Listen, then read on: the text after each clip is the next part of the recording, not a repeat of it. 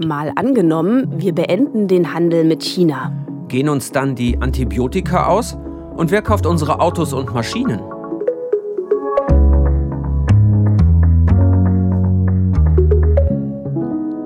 Hallo, ich heiße Vera Wolfskämpf. Moin, ich bin Justus Kliss und wir beide arbeiten hier im ARD Hauptstadtstudio in Berlin und spielen im Tagesschau-Podcast ja immer eine politische Idee durch. Heute schauen wir uns mal an, welche wirtschaftlichen und politischen Folgen es hätte, wenn wir auf Geschäfte mit China verzichten. Der Vorschlag kam auch von euch. Geht das überhaupt, dass wir uns wirtschaftlich von China unabhängig machen? Darüber wird ja gerade viel geredet, denn spätestens seit dem russischen Angriffskrieg in der Ukraine wissen wir, wie gefährlich das ist, von einem autoritären Staat abhängig zu sein. Und China steht ja stark in der Kritik, weil es die Menschenrechte verletzt und Minderheiten verfolgt. Mit Staatspräsident Xi Jinping, der gerade seine dritte Amtszeit begonnen hat, wird es auch nicht besser. Im Gegenteil, da hat sich einiges verschärft. Wir gehen heute mal von einem radikalen Szenario aus, dass wir die wirtschaftlichen Beziehungen mit China komplett kappen.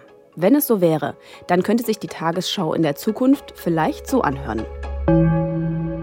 Heute ist der Handelsboykott gegen China wegen der Menschenrechtsverletzungen seit genau fünf Jahren in Kraft.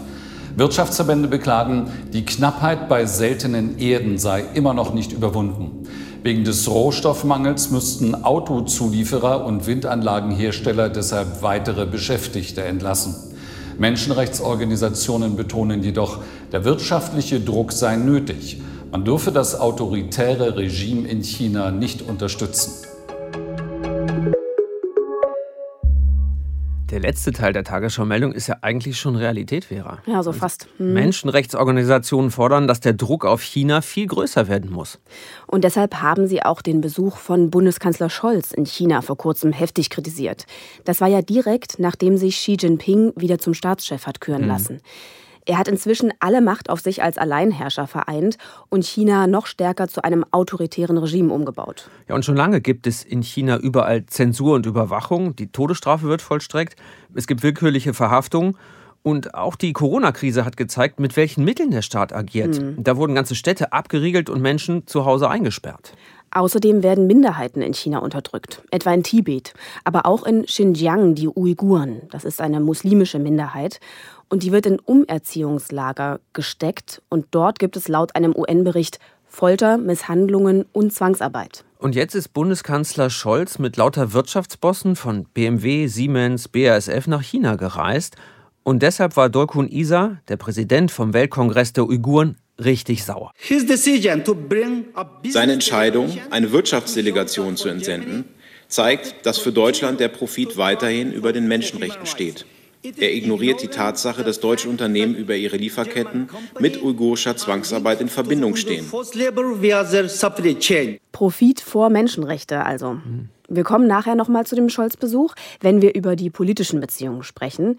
Denn gerade für China ist der wirtschaftliche Austausch ja sowas wie die Basis für das Verhältnis zu einem anderen Land. Aber jetzt zu unserem Szenario. Derzeit ist China der wichtigste Handelspartner für Deutschland. Ja, und wenn der wegfällt, was heißt das für die Unternehmen? Es gibt ja die ganz großen wie VW, die mehr als drei Millionen Autos im Jahr dorthin verkaufen. Aber es gibt auch mittelständische Betriebe, die auf China angewiesen sind.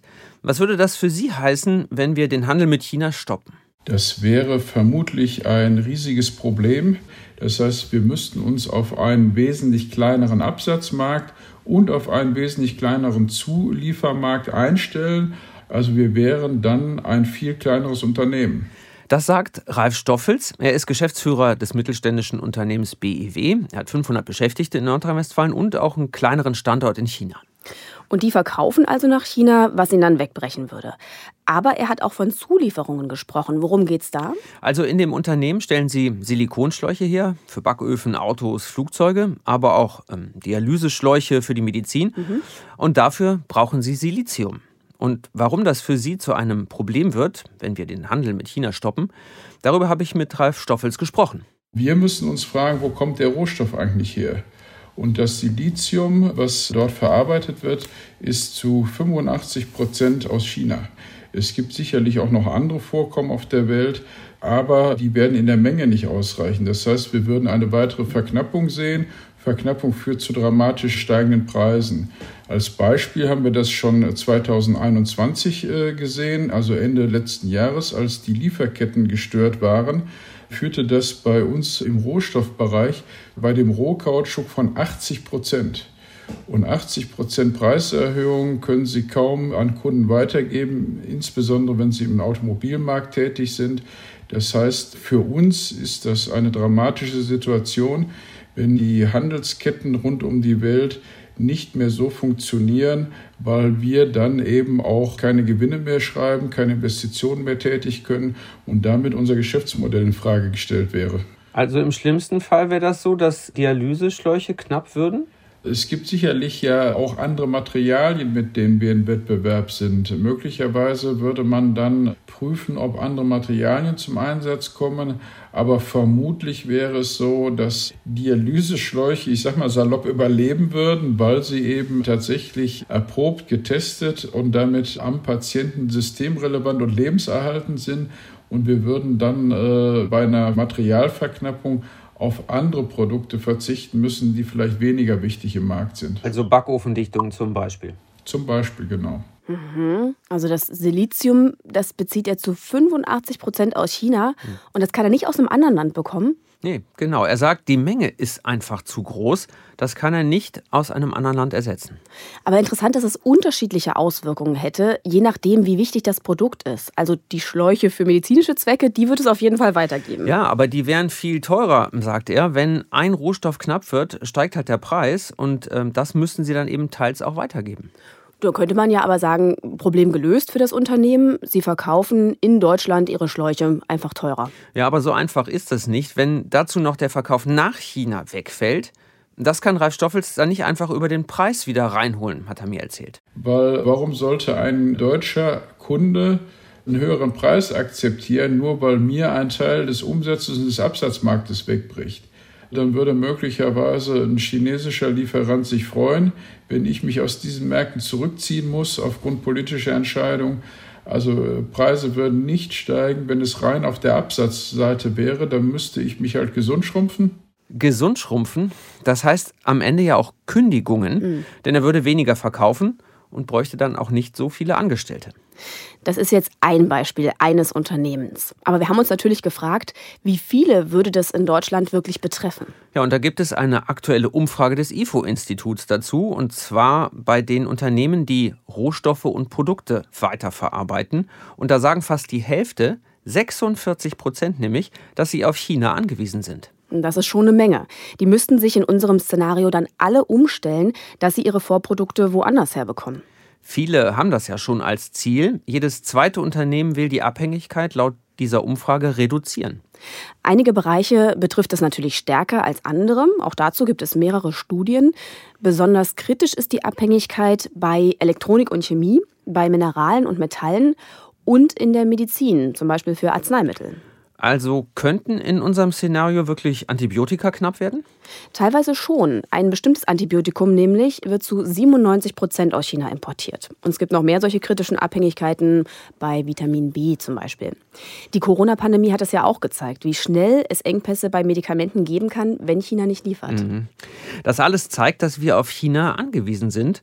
Unser Szenario setzt also voraus, dass wir entweder mehr bei uns produzieren, oder Rohstoffe eben aus anderen Ländern bekommen. Und genau das rät Miko Huatari. Er ist Direktor des Mercator Institute for China Studies. Nun, es ist gute Geschäftspraxis bei Unternehmen, sich nicht von einem Supplier abhängig zu machen. Wir haben es in der Corona-Krise gesehen, zu was das führen kann. Wir haben es in der Chip-Krise gesehen, welche Abhängigkeiten wir haben. Wir haben es im Ukraine-Krieg wieder gesehen, was das bedeutet, wenn auf einmal die Kabelstränge aus der Ukraine nicht mehr kommen. Und da müssen wir im Falle von China auch nicht sozusagen nur auf den Vergleich mit Russland schauen, sondern China selbst hat wirtschaftliche Abhängigkeiten für politische und sicherheitspolitische Zwecke in der Vergangenheit genützt, beispielsweise gegenüber Japan. Also es gibt Evidenz dafür, dass es eine reale Bedrohung ist. Wirtschaftliche Verflechtung kann politisch genutzt werden. Also insofern sollte es klar sein, dass es für keinen Staat, für keine Industrie gut ist, sich von einem politisch schwierigen Partner abhängig zu machen, der zudem auch willens ist, solche Abhängigkeiten politisch zu instrumentalisieren. Also findet er unser Szenario gut. Ja, komplett den Handel mit China abzubrechen, das hält Miko Huatari für sehr unrealistisch und auch nicht für klug. Mhm. Aber er ist dafür, dass sich Deutschland unabhängiger macht, auch angesichts der Situation in Taiwan. Das müssen wir vielleicht kurz erklären. Mhm. Taiwan ist ja eine Insel vor der Ostküste Chinas. Sie wird demokratisch regiert und sieht sich als unabhängig an. Nicht alle erkennen Taiwan auch als souveränen Staat an, Deutschland zum Beispiel nicht. Aber die Mehrheit der Bevölkerung dort will eigenständig bleiben und auch die demokratischen Freiheitsrechte behalten. Ja, und China will die Insel wieder anschließen, heim ins Reich holen, nennt das der chinesische Präsident Xi Jinping. Und jetzt übt China ja schon mächtig Druck auf Taiwan aus. Wirtschaftlich mit Cyberangriffen, Fake News-Kampagnen oder militärischen Übungen in der Luft, auch vor der Küste Taiwans. Eigentlich will China den Anschluss friedlich, aber notfalls eben auch mit militärischen Mitteln. Und wer jetzt sagt, das erinnert mich irgendwie an was, Russland, die Ukraine, ja, genau so eine Situation könnte da drohen. Ja, und wenn das passiert, sind Sanktionen gegen China unausweichlich. Mhm. Und deshalb meint eben auch Miko Huatari, der Direktor vom Mercator Institute for China Studies, es wäre sinnvoll, sich rechtzeitig vorzubereiten, dass wir dann nicht dastehen wie beim russischen Gas seit dem Ukraine-Krieg. Nicht nur aus dem Grund, auch generell will die Bundesregierung, dass die deutsche Wirtschaft weniger abhängig von China ist. Dafür soll eine China-Strategie erarbeitet werden. Und das Ziel ist nicht, sich komplett zu entkoppeln, aber es geht darum, die eigene Industrie zu schützen und sich breiter aufzustellen, damit wir in kritischen Bereichen eben nicht allein auf China angewiesen sind. Ja, und da gab es ja einige Entscheidungen, die ordentlich diskutiert wurden. Einmal der Einstieg des chinesischen Unternehmens Costco an einem Terminal im Hamburger Hafen, Bundeskanzler Scholz war dafür, aber die Regierung hat das dann zumindest begrenzt. Costco durfte nur wenige Anteile kaufen, sodass sie keinen größeren Einfluss haben. Kurz danach hat die Bundesregierung dann zwei Deals ganz verboten. Chinesische Investoren wollten sich bei einem Chiphersteller und einer Halbleiterproduktion in Deutschland einkaufen. Wirtschaftsminister Habeck sagt, das sind kritische Bereiche der Industrie, das geht nicht. So viel zu unserem Realitätscheck. Es könnte wirtschaftliche Sanktionen geben, wenn China Taiwan militärisch angreift. Und die Bundesregierung will so oder so, dass Deutschland unabhängiger wird.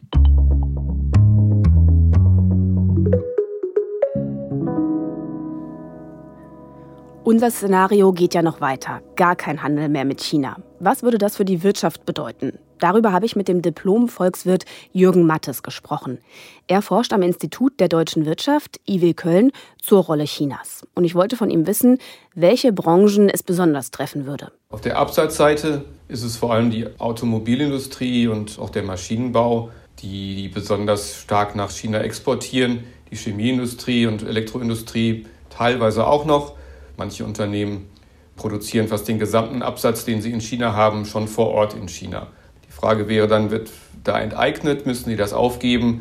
Müssen große Verluste am Ende dann dafür realisiert werden? Weil natürlich auf die Art und Weise dann auch sich der chinesische Markt vermutlich nicht bedienen lässt. Klar, theoretisch ist in so einem Fall auch denkbar, dass Unternehmen auf irgendeine Art und Weise dann verstaatlicht werden. Die bleiben irgendwie bestehen in ihrem Bestand, aber der deutsche Einfluss ist halt dann irgendwie nicht mehr da. Also das ist je nach Branche und je nach Unternehmen auch wieder etwas unterschiedlich. Das klingt aber schon so, dass dann eine Menge Wertschöpfung nicht mehr in Deutschland stattfinden würde. Also dass dann schon man auch Verluste sehen würde in der Wirtschaftskraft Deutschlands. Also wir schätzen, dass gegenwärtig etwa drei Prozent der Arbeitsplätze direkt oder indirekt am Export nach China hängen. Das ist über eine Million Arbeitsplätze. Also ne, ungefähr auch drei Prozent unserer Wertschöpfung hängt am Export nach China direkt und indirekt, also auch über andere Wege.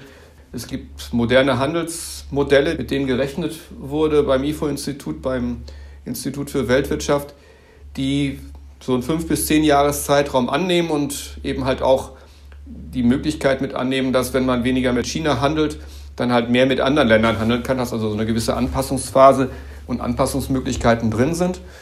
Bei den Modellen kommt raus, dass der langfristige Schaden, also vielleicht etwa so nach zehn Jahren, etwa bei ungefähr eher noch weniger als ein Prozent der Wirtschaftsleistung liegt. Also nicht mehr bei drei Prozent, sondern bei ein Prozent, weil eben Anpassungsmöglichkeiten da sind. Welche anderen Absatzmärkte zum Beispiel könnte Deutschland denn erschließen, wenn sie nicht nach China verkaufen? Auf der Absatzseite ist China sicherlich ein großer Markt. Letztes Jahr unser zweitwichtiger Handelspartner im ersten Halbjahr dieses Jahres war China nur noch an vierter Stelle der wichtigsten Exportpartner. Wir exportieren ansonsten viel in die anderen Industrieländer, aber natürlich gibt es in Asien insbesondere andere Schwellenländer, die sind zwar noch deutlich kleiner als China, wachsen aber auch kräftig. Dazu gehört Indien, Indonesien, Malaysia, Thailand als Staaten, die sich doch vergleichsweise gut entwickeln. Und mit diesen Ländern sollten wir den Handel deutlich ausbauen, um halt dorthin besser exportieren zu können, aber auch um diese Länder als Lieferanten halt stärker gewinnen zu können. Ne? Freihandelsabkommen sind dazu nötig, weil Freihandelsabkommen ja mit sich bringen, dass gegenseitig, also auf beiden Seiten, Zölle und andere Handelsbarrieren abgebaut werden. Und die hemmen natürlich im Moment noch den gegenseitigen Handel mit diesen Ländern. Kann man denn sämtliche Rohstoffe oder Zulieferprodukte, wo Deutschland jetzt noch auf China angewiesen ist, aus anderen Quellen, anderen Ländern beziehen? Das wird sicherlich nicht über Nacht gehen, weil natürlich erstmal Kapazitäten aufgebaut werden sollen, aber am Ende schafft natürlich eine Nachfrage auch ein Angebot. Also in der Tat gibt es eine Reihe von kritischen Gütern, also Güter, bei denen wir sehr stark von China abhängen und die wir dringend brauchen. Im Rohstoffbereich sind das seltene Erden, das ist Magnesium, verschiedene andere Rohstoffe, bei denen China sehr wichtig ist, teilweise in der Schaffung der Rohstoffe selber, also im Abbau der Rohstoffe, teilweise auch in deren Raffinerierung, Weiterverarbeitung. Und ja, bei manchen Vorprodukten für Pharmazeutika, beispielsweise für Antibiotika, in verschiedenen anderen Bereichen haben wir Abhängigkeiten bei einzelnen Gütern. Da geht es halt tatsächlich darum, diese Abhängigkeit durch den Handel mit anderen Staaten, durch die Gewinnung anderer Lieferanten möglichst schnell abzubauen seltene Erden, ne? darauf sind wir ja immer wieder gestoßen, wie abhängig wir da von China sind. Mhm. Die werden äh, nämlich in vielen wichtigen Produkten gebraucht, nicht nur für Smartphones und LED-Lampen, sondern auch für Elektromotoren und Windkraftanlagen. In unserem Szenario müssen wir also unbedingt Ersatz finden, wenn es mit der Energiewende weitergehen soll. Seltene Erden gibt es auch woanders, zum Beispiel in Australien, Südafrika oder Indien. Aber es geht eben nicht so schnell. Dafür müssen neue Kapazitäten aufgebaut werden, um die zu fördern und zu verarbeiten. Aufgehorcht habe ich auch bei den Arbeitsplätzen. Eine Million, die am Austausch mit China hängen, das ist schon viel. Ja. Und ein Teil davon wäre gefährdet, aber könnten vielleicht auch neue Arbeitsplätze entstehen? Also, weil wir bestimmte Dinge ja nicht mehr aus China kaufen und dann hier selbst produzieren? Der Volkswirt Jürgen Mattes sagt, das geht nur begrenzt. In Deutschland zu produzieren kostet einfach viel mehr, dann würden auch die Produkte viel teurer. Also ist das nur da eine Alternative, wo uns das Produkt so wichtig ist, dass wir es auf jeden Fall verfügbar haben wollen. Zum Beispiel Medikamente. Hm. Ähm, wir haben ja vorhin davon erzählt, dass wir bei bestimmten Antibiotika so abhängig sind von chinesischen Herstellern. Ja, schon aus der Corona-Pandemie haben Deutschland und Europa ja die Lehre gezogen, dass wieder mehr Medikamente hier vor Ort hergestellt werden müssen. Also in dem Bereich könnte es mehr Jobs geben. Aber in unserem Szenario würden jetzt nicht alle Produktionen von China nach Deutschland verlagert.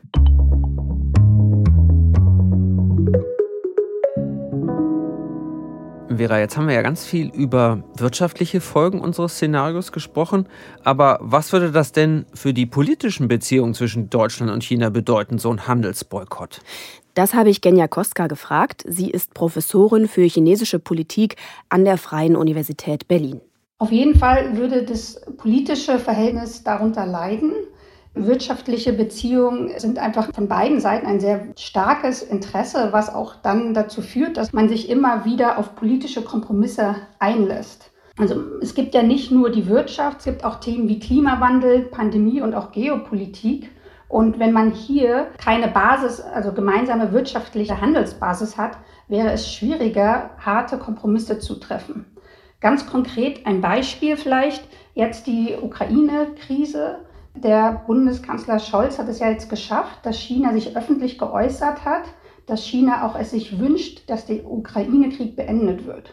Das hat aber der Kanzler Scholz auch nur geschafft, weil es sehr gute historische wirtschaftliche Beziehungen gibt zwischen Deutschland und China. Ich glaube, die Verhandlungsbasis erhöht sich, je enger auch wirtschaftliche Verflechtungen sind. Sie sagen also, dann lässt sich es besser verhandeln. Auf der anderen Seite hat sich in China ja das nicht zum Besseren gewendet, was die Lage der Menschenrechte angeht, den Umgang mit Minderheiten.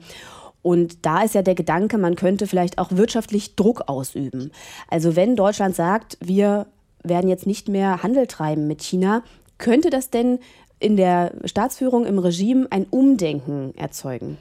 Ich glaube, da überschätzt man, wie wichtig Deutschland für China ist. Deutschland ist nur einer von vielen Handelspartnern. Das heißt, ich glaube, Druck ist gut, weil es hängen auch viele Arbeitsplätze von deutschen Unternehmen ab in China. Das heißt, wenn die großen Unternehmen gar nicht mehr produzieren würden, würden natürlich Arbeitsplätze wegfallen.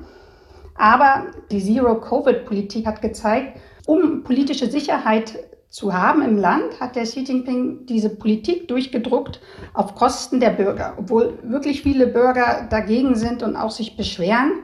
Das zeigt, China ist bereit, auch wirtschaftlich verlangsamten Wachstum in Kauf zu nehmen, um politische Ziele zu erreichen. Das heißt, ich glaube nicht, dass man über solchen Druck allzu viel erreichen kann. China hat einen großen Binnenmarkt. China hat viele Handelspartner mittlerweile sich aufgebaut. Insofern glaube ich, führt wirtschaftlicher Druck nicht zu dem Ziel, wie man sich das erhofft hat. Nur klare Worte waren ja bisher auch nicht so, dass sich davon die chinesische Führung hat beeindrucken lassen. Also wäre dann ein größerer wirtschaftlicher Boykott von mehr Ländern dann wirksamer. Also diese absolute Isolierung, die sich jetzt viele wünschen, ist naiv, weil dadurch verändert man eigentlich nichts, sondern verschlimmert eher den Trend, dass China sich isoliert und gleichgesinnte autoritäre Staaten wie Russland sucht. Wichtig ist, dass man sozusagen in der Verhandlung bleibt und man muss jetzt eine neue Idee und neue Strategien entwickeln, wie man mit China umgehen will. Die alte Strategie Wandel durch Handel war naiv und auch etwas arrogant vom Westen. Und auch eine werteorientierte Politik ist meines Erachtens nicht zielreich, weil China hat einfach andere Werte, sondern eher zu gucken, wo sind gemeinsame Interessen und harte, direkte Verhandlungen. Es geht ja nicht nur um abstrakte Werte, die vielleicht China und die westliche Welt nicht teilen, sondern zum Beispiel auch um Zwangsarbeit. Wenn solche Produkte anderswo nicht mehr gekauft werden, wäre das denn ein Anreiz für China, an dieser Praxis was zu ändern? Genau, das ist ein wichtiges Thema. Das wird ja jetzt auch gemacht, sozusagen die Lieferkettenpolitik. Eine sehr gute Stellschraube, auch Druck auf China auszuüben, sozusagen, dass alle deutsche Unternehmen auch verantwortlich sind für ihre Lieferkette. Das ist was, was, glaube ich, in China auch auf Verständnis stößt. Also man versteht ja dort auch, dass die Konsumer hier keine Produkte konsumieren wollen, wo Zwangsarbeit oder Menschenrechte verletzt wurden. Sie sagt also, wenn wir den Handel mit China komplett beenden, hören nicht plötzlich die Menschenrechtsverletzungen auf. Im Gegenteil, dann hätten wir noch weniger Einfluss. Aber Druck braucht es halt schon, also mit klarer Kritik und mit konkreten Regeln für den Handel. Zum Beispiel, dass wir eben keine Produkte kaufen, die mit Zwangsarbeit in China hergestellt werden. Und dafür gibt es ja das Lieferkettengesetz, das hat die Expertin eben ja auch nochmal angesprochen, das ab kommendem Jahr gilt. Deutsche Unternehmen müssen für ihre gesamte Lieferkette ausschließen, dass es da Kinderarbeit, Zwangsarbeit oder Umweltverschmutzung gibt. Also für alle Rohstoffe und Produkte, die sie dann weiterverarbeiten. Erster Haken, das gilt nicht für alle Unternehmen. Ja, nee, da hast du natürlich recht. Erstmal nur für sehr große Unternehmen, nämlich mit mehr als 3000 Beschäftigten. Ab dem Jahr drauf gilt das dann auch für alle ab 1000 Beschäftigte. Aber zweiter Haken, es sagt einem doch praktisch kein chinesisches Unternehmen, hey, dieses Produkt hier haben wir mit Zwangsarbeit hergestellt. Stimmt, aber wenn es das deutsche Unternehmen nicht weiß, dürfte es solche Produkte nicht kaufen. Mhm. Das würde dann also bedeuten, weniger Handel mit China oder die müssten ihre Praxis ändern. Und wenn die chinesische Seite einfach behauptet, es sei alles in Ordnung und dass man sich an die Regeln hält? Ja, das ist genau die Kritik an dem Gesetz. Am Ende kann das ein deutsches Unternehmen nicht vollständig kontrollieren und dafür auch nicht in Haftung genommen werden.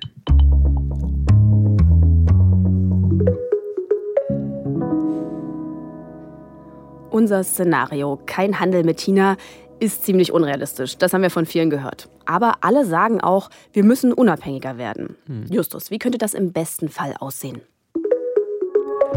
Im besten Fall haben wir neue Absatzmärkte für deutsche Produkte erschlossen. Durch faire Freihandelsabkommen, zum Beispiel mit asiatischen Ländern, können Autos und Maschinen woanders verkauft werden. Rohstoffe wie seltene Erden kommen nicht mehr allein aus China, sondern aus anderen Ländern nach Deutschland. Deshalb bricht die Elektro- und Chemieindustrie nicht ein, Arbeitsplätze gehen nicht verloren. Für wichtige Medikamente haben wir eigene Produktion in Europa aufgebaut. Deutschland setzt durch den Handelsboykott klare Grenzen gegen Menschenrechtsverstöße. Wir haben aber auch gehört, dass es nicht so einfach wird. Im schlechtesten Fall verliert Deutschland an Wirtschaftskraft. Wir finden zwar andere Länder, mit denen wir Handel treiben, aber längst nicht so viel wie mit China. Dadurch müssen sich Unternehmen verkleinern und Beschäftigte entlassen. Die Preise steigen, denn Rohstoffe sind knapp. So stockt die Energiewende, weil für Elektromotoren und Windkraftturbinen wichtige Vorprodukte fehlen. In Deutschland zu produzieren, stellt sich als zu teuer heraus. China ändert nichts an seiner Politik und verbündet sich mit anderen autoritären Staaten. Ohne wirtschaftliche Beziehungen fehlt auch der Hebel, mit China zu verhandeln über Klimaschutz oder Menschenrechtsverletzungen. Vera, was mir auffällt, das Fazit fällt ein bisschen so aus wie bei der Folge zum Olympiaboykott. Ja, stimmt. Anfang des Jahres haben wir uns ja gefragt, würde China seine autoritäre Politik ändern, wenn wir die Olympischen Winterspiele boykottieren? Jetzt vielleicht auch interessant vor der WM in Katar. Mhm. Ähm, hört doch da mal rein, wenn ihr das noch nicht gehört habt. Ich habe aber auch noch einen anderen Podcast-Tipp, wenn ich darf, Justus. Unbedingt. Der kommt nämlich auch von Leuten, die ihr alle von mal angenommen kennt. Von Birte Sönnigsen, Marcel Heberlein und mir. Und der heißt Plötzlich mächtig. Wir haben dafür ein Jahr lang vier neue Abgeordnete begleitet. Seit der letzten Wahl ist der Bundestag ja so jung und divers wie nie. Ja, mehr als ein Viertel der Abgeordneten sind ja jünger als 40 Jahre. Mhm, und gerade an die gab es auch hohe Erwartungen. Die Neuen starten erstmal mit großen Zielen. Sie wollen Rassismus bekämpfen, Milliarden für bessere Bildung rausholen. Aber dann kam der russische Krieg in mhm. der Ukraine und der wirft eigentlich all diese politischen Pläne über den Haufen. Plötzlich müssen die neuen Abgeordneten über Waffenlieferungen, über mehr Geld für die Bundeswehr entscheiden. Und dann bist du neu im Bundestag, ist sowieso alles neu und dann kommt das dazu, ganz schöne Herausforderung auch. Ja, da werden auch Überzeugungen auf die Probe gestellt. Wir haben daraus eine sechsteilige Serie gemacht, in der wir herausfinden wollen, wie viel Macht Abgeordnete im Bundestag haben. Und was auch schön ist, finde ich, dass uns die Neuen so nah an ihr Leben herangelassen haben. Sie erzählen auch ganz persönlich, dass sie Angst haben, dass ihre Beziehung scheitert, weil sie so viel in Berlin sind. Oder dass sie dick werden. Ja, oder also so ein Job in der großen Politik kann das Privatleben schon auffressen. Mehr dazu hört ihr im Doku-Podcast Plötzlich Mächtig abrufbar in der ARD Audiothek und überall, wo es Podcasts gibt. Und da hört ihr natürlich auch unsere mal angenommen Folgen. In zwei Wochen gibt es dann eine neue. Wenn euch bis dahin noch was Wichtiges einfällt, schreibt uns doch einfach an malangenommen.tagesschau.de. Danke fürs Zuhören. Macht's gut. Tschüss.